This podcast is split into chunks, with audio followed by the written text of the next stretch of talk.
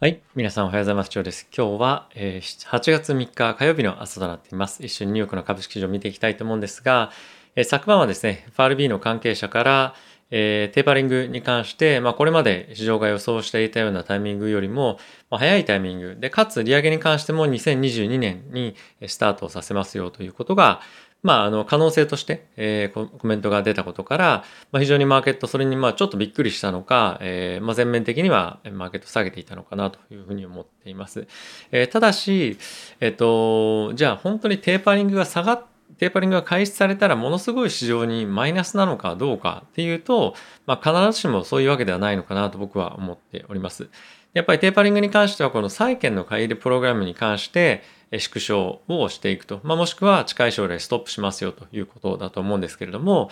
これまで FRB がですね、供給してきた流動性を、ま、一気に引き上げるとかっていうのでは、まあ、ない。なので、まあ、今、ジャブジャブですよと、まあ、資金がジャブジャブになってますっていうふうに言われてますけれども、その状態は引き続き継続をしていくということなので、まあ、短期的な下落に、まあ、これは、あの、収まるんじゃないかなと思っています。で、もちろん今後追加的にですね、こういったところのコメントが出てきたりとかもする可能性もあるので、えー、若干ですね、マーケットが不安定になるタイミングっていうのも、えー、まだあるとは思うんですけれども、ま僕はそういったタイミングでは、えー、買いを入れていくようなチャンスになるんじゃないかなと思うので、まあ、あまり悲観的には、え、思っていません。まあ、今後どういうふうにマーケットが動いていくかっていうところは、金利も含めてですね、注目をしていきたいと思ってはいるんですが、まあ、何かしらそのパニックみたいな状況に陥る可能性はかなり低いんじゃないかなと思っています。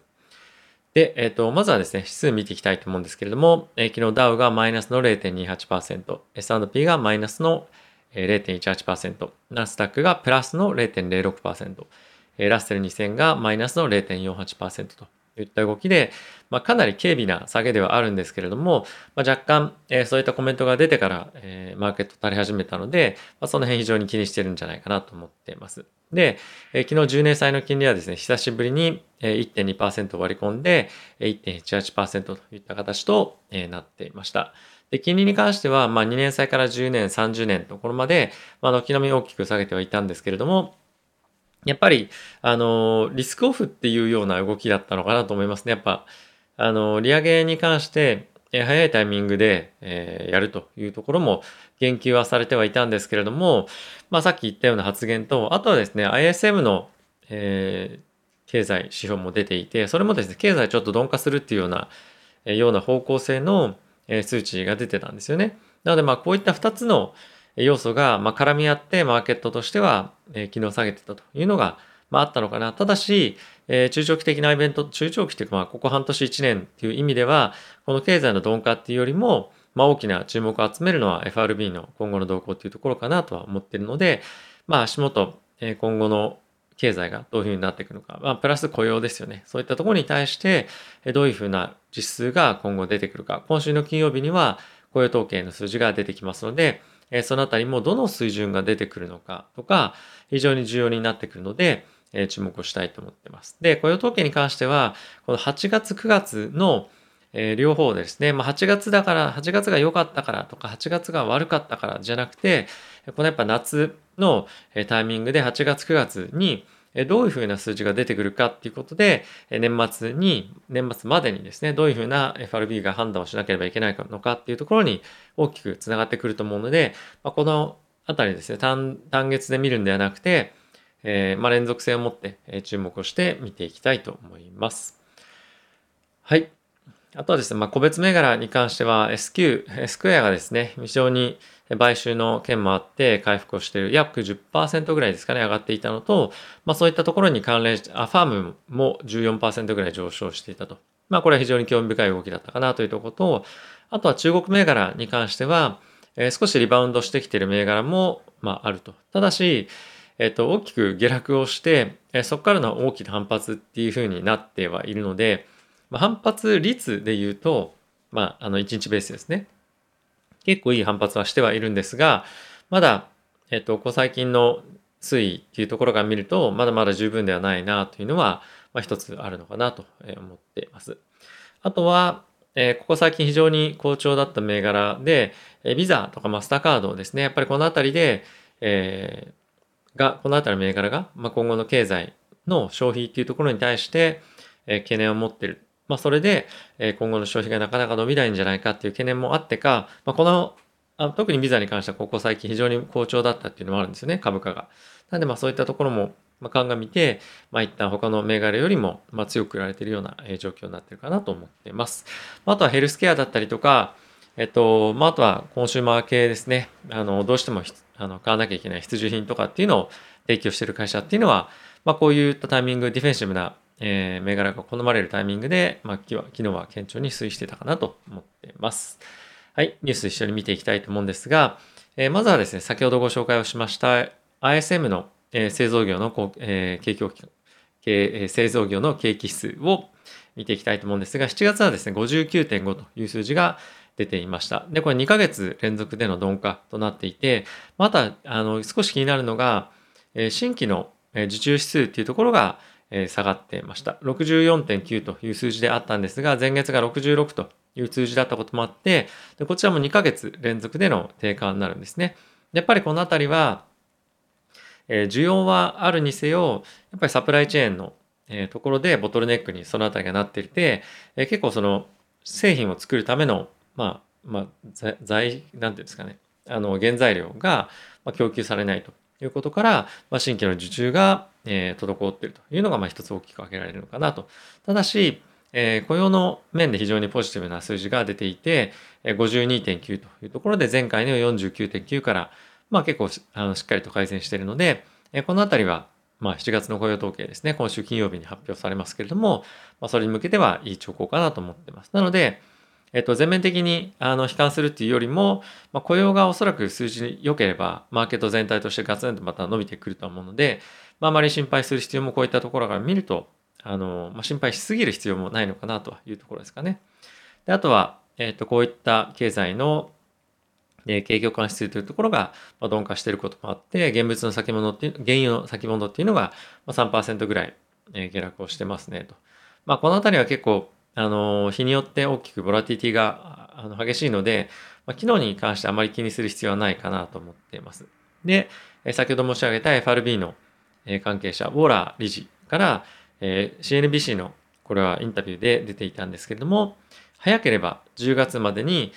金融緩和の縮小を着手しますよ。まあ、これいわゆるテーパリングの開始をしますよということが発表を、発表というかコメントが出ていました。で、これはですね、あの、8月9月のタイミングで発表される、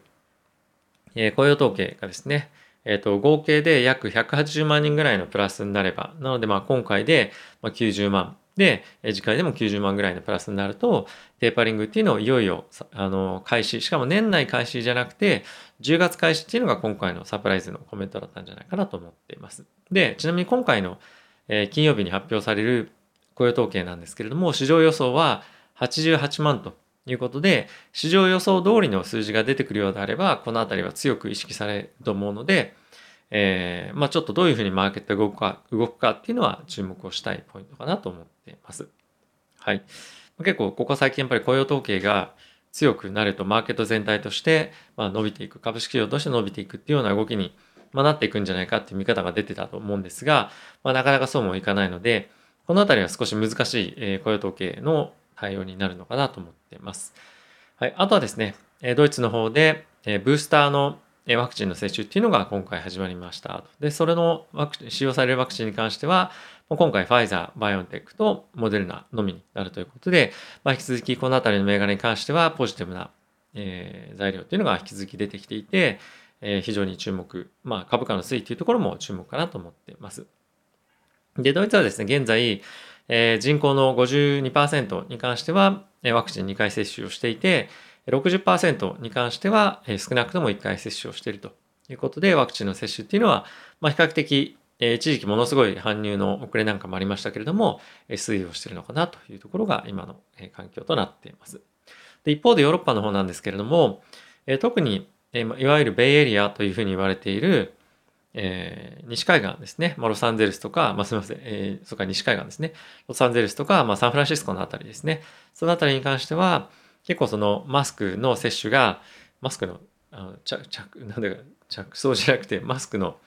えー、ちゃんとつけてくださいよっていうのが義務付けられていたりとか、また、ニューヨークの方では、えー、まあ、州の、まあ、いわゆるその公務員の方々ですね。そういった方々に関しては、ワクチンの接種っていうのの、ま、結構強い義務付けだったりとか、まあ、とはそれをしないようであれば、毎週の、え、PCR の検査っていうところが義務付けられているということが、え、ニュースとして出ていました。アメリカの方はかなり警戒感出てきていると思うので、え、今後はですね、このアメリカの感染者だったりとか死亡者の増加っていうところも、え、注目が非常に集まってくるということが予想されます。はい。あとはですね、イギリスの方で、えー、旅行業界のですね、活性化っていうのを行いたいということで、ジョンソン首相がですね、えっと、できる限りスムーズに、え、外から人が入ってこられるように、今後は、まあ、いろいろ動線をですね、あの、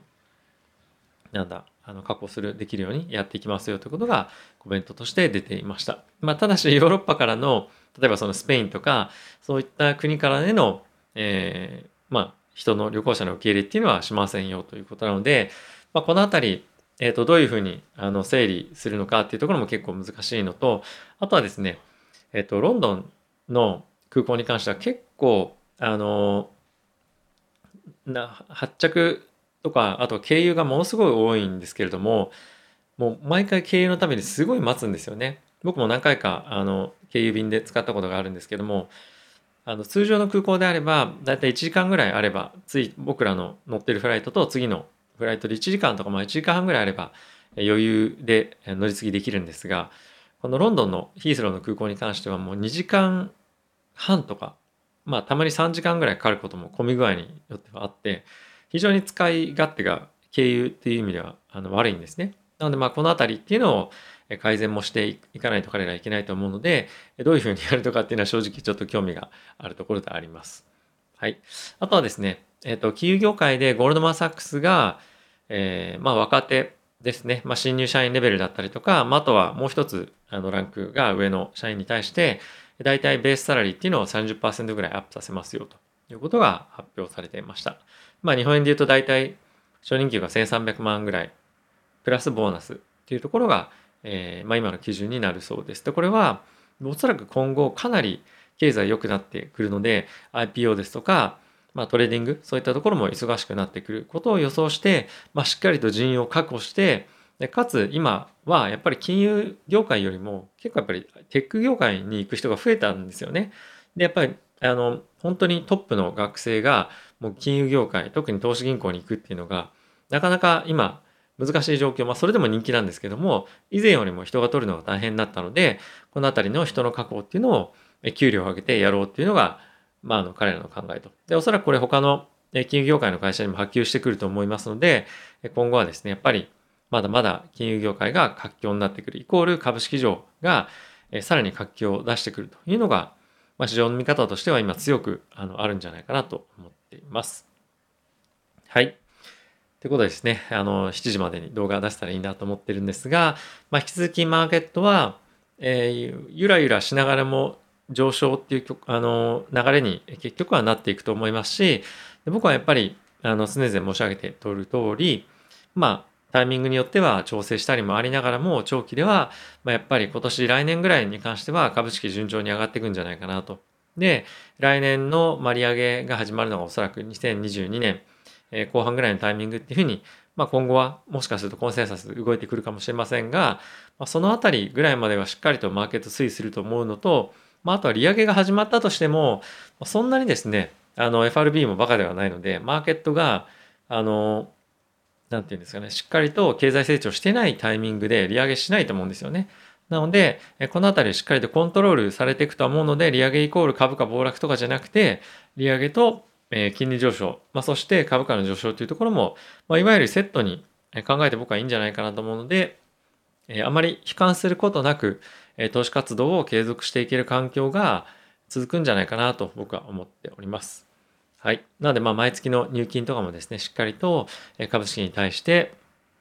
え投入をしていくというのも継続していきたいと思いますし、まあ、あとは基本は、まあ、テックとかですね、まあ、そのあたりが中心だと思います。あとは、ワクチン銘柄もですね、継続して、今後も必要になっていくと思いますし、ワクチン銘柄、まあ、バイオンテック、ファイザー、モデルナのあたりに関しては、このコロナのワクチン以外にも、いろいろとですね、ワクチン開発っていうのが、えこう最近非常に、まあ、マラリアだったかな確か、あの、そのあたりの開発というのも注目されていたりとか、あとは GAN とかも今後は何かしら出てくると思うので、引き続き強い動きをしてくると思うので、この辺りにも継続して資金を投入をしていきたいと思っています。